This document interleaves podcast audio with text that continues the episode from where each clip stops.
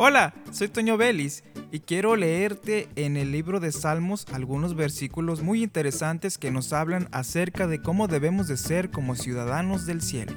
Por ahora estamos en la tierra, pero ya tenemos la ciudadanía celestial, esa ciudadanía eterna. Desde el momento que recibimos al Señor somos nuevas criaturas y debemos de comprometernos a vivir de una manera agradable para Dios.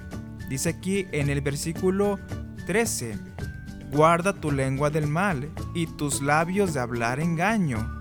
Versículo 14. Apártate del mal y haz el bien, busca la paz y síguela. Hay una relación muy interesante aquí. Guarda tu lengua del mal.